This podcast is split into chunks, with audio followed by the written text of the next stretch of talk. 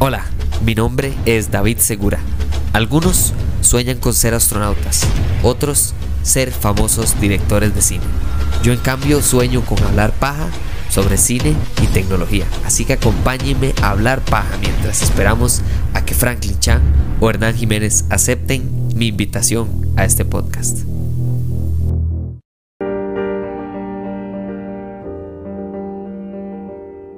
¿A ustedes no les pasa que se dan cuenta o se agarran a sí mismos recomendando mucho algo o repitiendo algo mucho?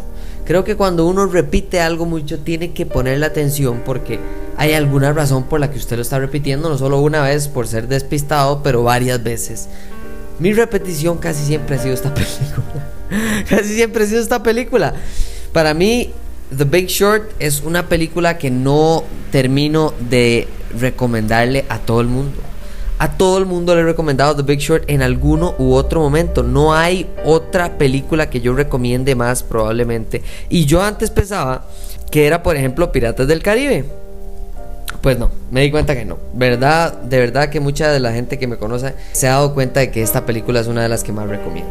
A mí me sorprende esta película tantísimo porque vamos a ver, si usted hay gente que le gusta la matemática, la física, hay astronautas que les toca, o sea, vamos a ver, no digo que la matemática sea lo más aburrido del mundo, es más, yo siempre me he considerado alguien que le gusta mucho los números, disfruto de la matemática, pero todos podemos estar de acuerdo en que si hay algo aburrido en este mundo y que la gente en general se le hace muy fácil no estar del lado de eh, hasta el otro extremo que es odiar, es banca, ¿verdad? No hay nada más aburrido que los bancos.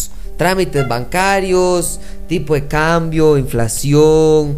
Es tanta la gente que desearía nada más como ganar plata y ver que alguien trabaje para ellos en vez de tener que buscar las respuestas de todos estos problemas.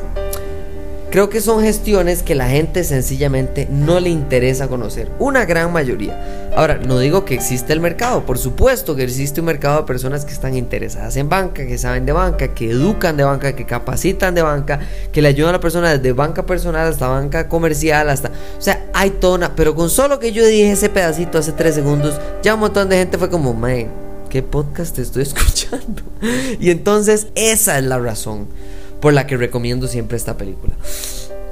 The Big Short es una película que a mí me sorprendió, la gran apuesta, le pusieron en español lo cual no está tan mal, pero tampoco está bien porque la idea de short, short es, es una de las herramientas que utilizan las personas de esta película para enfrentarse o apostar en contra de la banca, del sistema, de la economía, de lo que quiera, como usted quiera verlo. Y es muy interesante porque en esta película no hay personas malas. Es más, usted incluso podría decir que los protagonistas de esta película, Christian Bale, Steve Carell, Ryan Gosling y Brad Pitt, son los, son los malos son los malos de la película. Y para la prueba más grande de todas es cuando Brad Pitt y Steve Carell activamente están uno preocupado por lo que están haciendo y el otro incluso abiertamente lo que dice es, mire, yo estoy haciendo esto porque sí, me voy a volver muy millonario con lo que estoy logrando, pero sepa que usted lo que está viendo en este momento, lo que estamos apostando, lo que va a generarme a mí mis millones, es el sufrimiento y la catástrofe mundial para miles de millones de familias alrededor del mundo.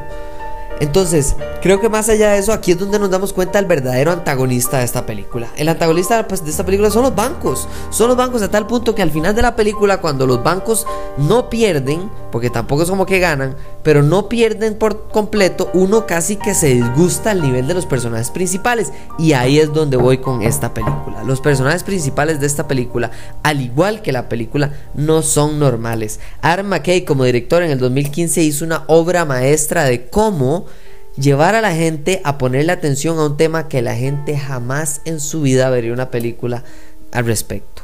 Si usted el día de mañana le ponen documentales enfrente y le dice, mire, este es un documental de tráfico de personas, esto es un documental de lavado de dinero, esto es un documental de narcotráfico y esto es un documental de estafas bancarias, yo estoy casi seguro que la última opción es la que menos personas se verían atraídas.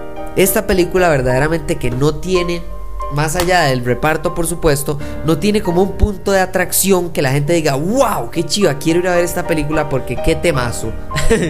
Para nada, qué temazo. Ahora, tal vez si usted lo, pinta de una manera bonita, que lo, yo, lo que yo trataba de hacer con todas las mil y un personas que les he recomendado esta película, que es básicamente, esta película se trata de por qué cuando algunas personas se dan cuenta de que algo va a salir mal, igual sale mal. Es una tragedia o una tragicomedia casi que de uno de los, las mayores crisis económicas mundiales. Y vea que aún así esa descripción no es para todo mundo.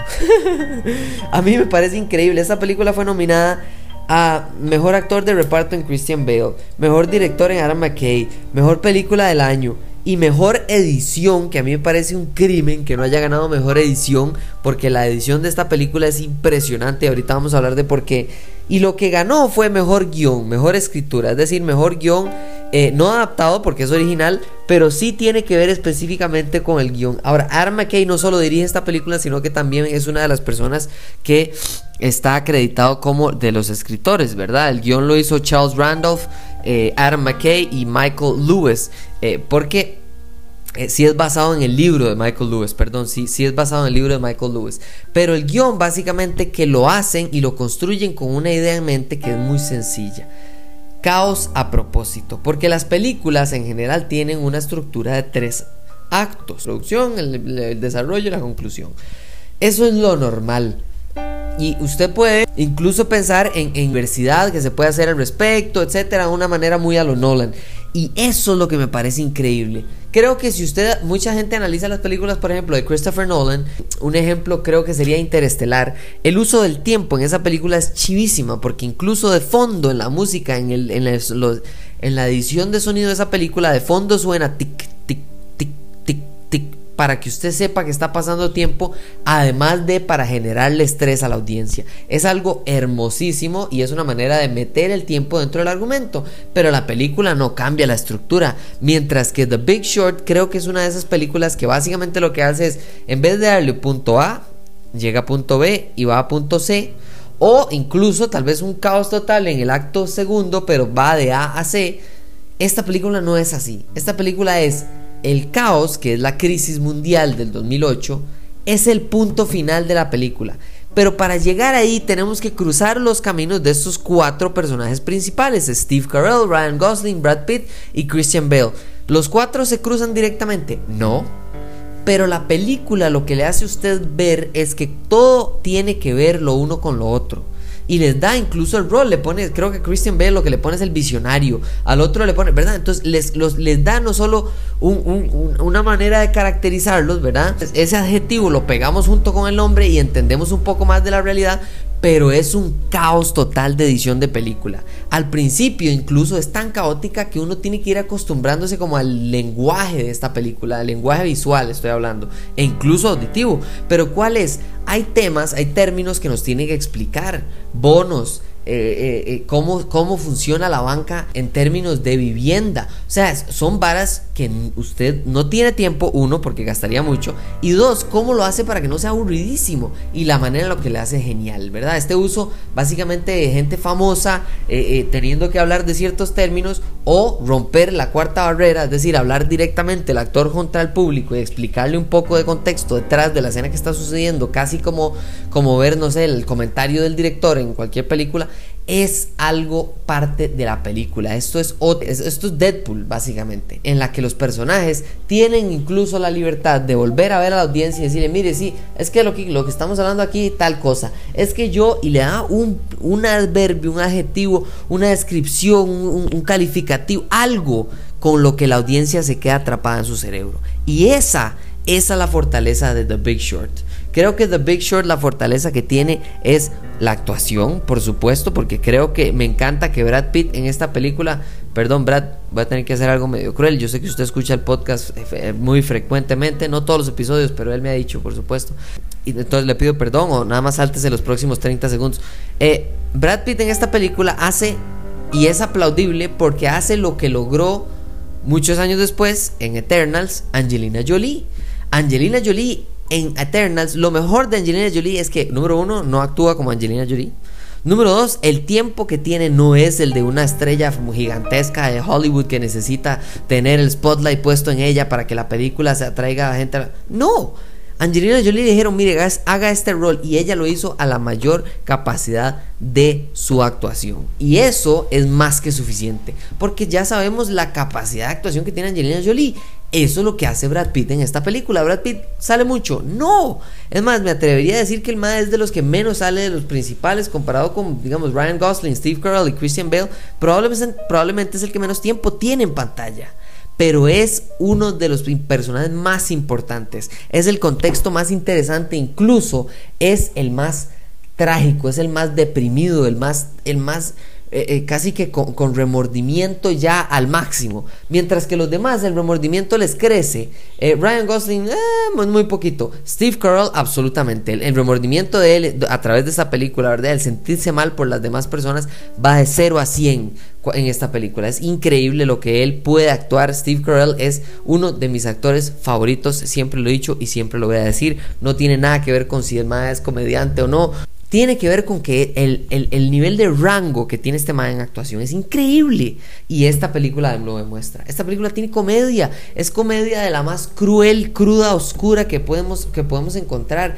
Y eso lo que hace es que la película nos mantiene atrapados. Adam McKay, sí, en el 2021 hizo Don't Look Up, que es otra manera de, bueno, no, no tan realista, ¿verdad? Esto es un poco más al estilo documental. Y en el 2018, por ejemplo, hizo Vice o Vicepresidente, se llama, bueno, creo que lo habían traducido como a vicios del poder o algo así, que se trata sobre Dick Cheney, el vicepresidente de Estados Unidos, también por cierto con Christian Bale, una actuación impresionante, pero eso es otro tema para otro día. Adam McKay en esta película hace algo increíble, utiliza el caos como estructura porque básicamente lo que él está mostrándole a usted es un, un, cronómetro, un temporizador básicamente hacia una bomba mundial, global, nuclear, económica, que lo que va a hacer y lo que muestra en la película, incluso algo terrible, muestra personas inocentes que no merecen lo que les va a pasar y personas que absolutamente merecen lo que les va a pasar porque no se están dando cuenta de lo que están haciendo.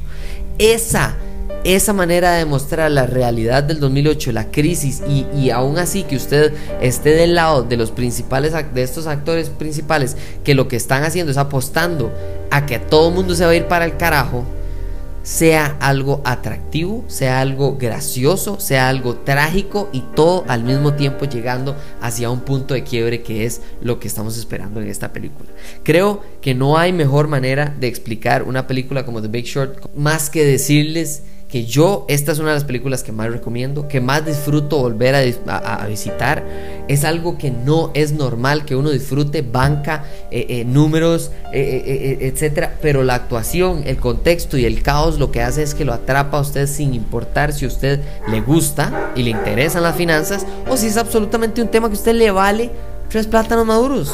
Entonces, por eso es que para mí esto es una película para todos. Y no solo para todos, sino que para todo momento. Muchísimas gracias por escuchar este episodio. Venimos con más películas, venimos incluso con más tecnología, porque se vienen un par de noticillas ahí interesantes. Y venimos con más obvio que recomendaciones. Nos hablamos en la próxima. Chao.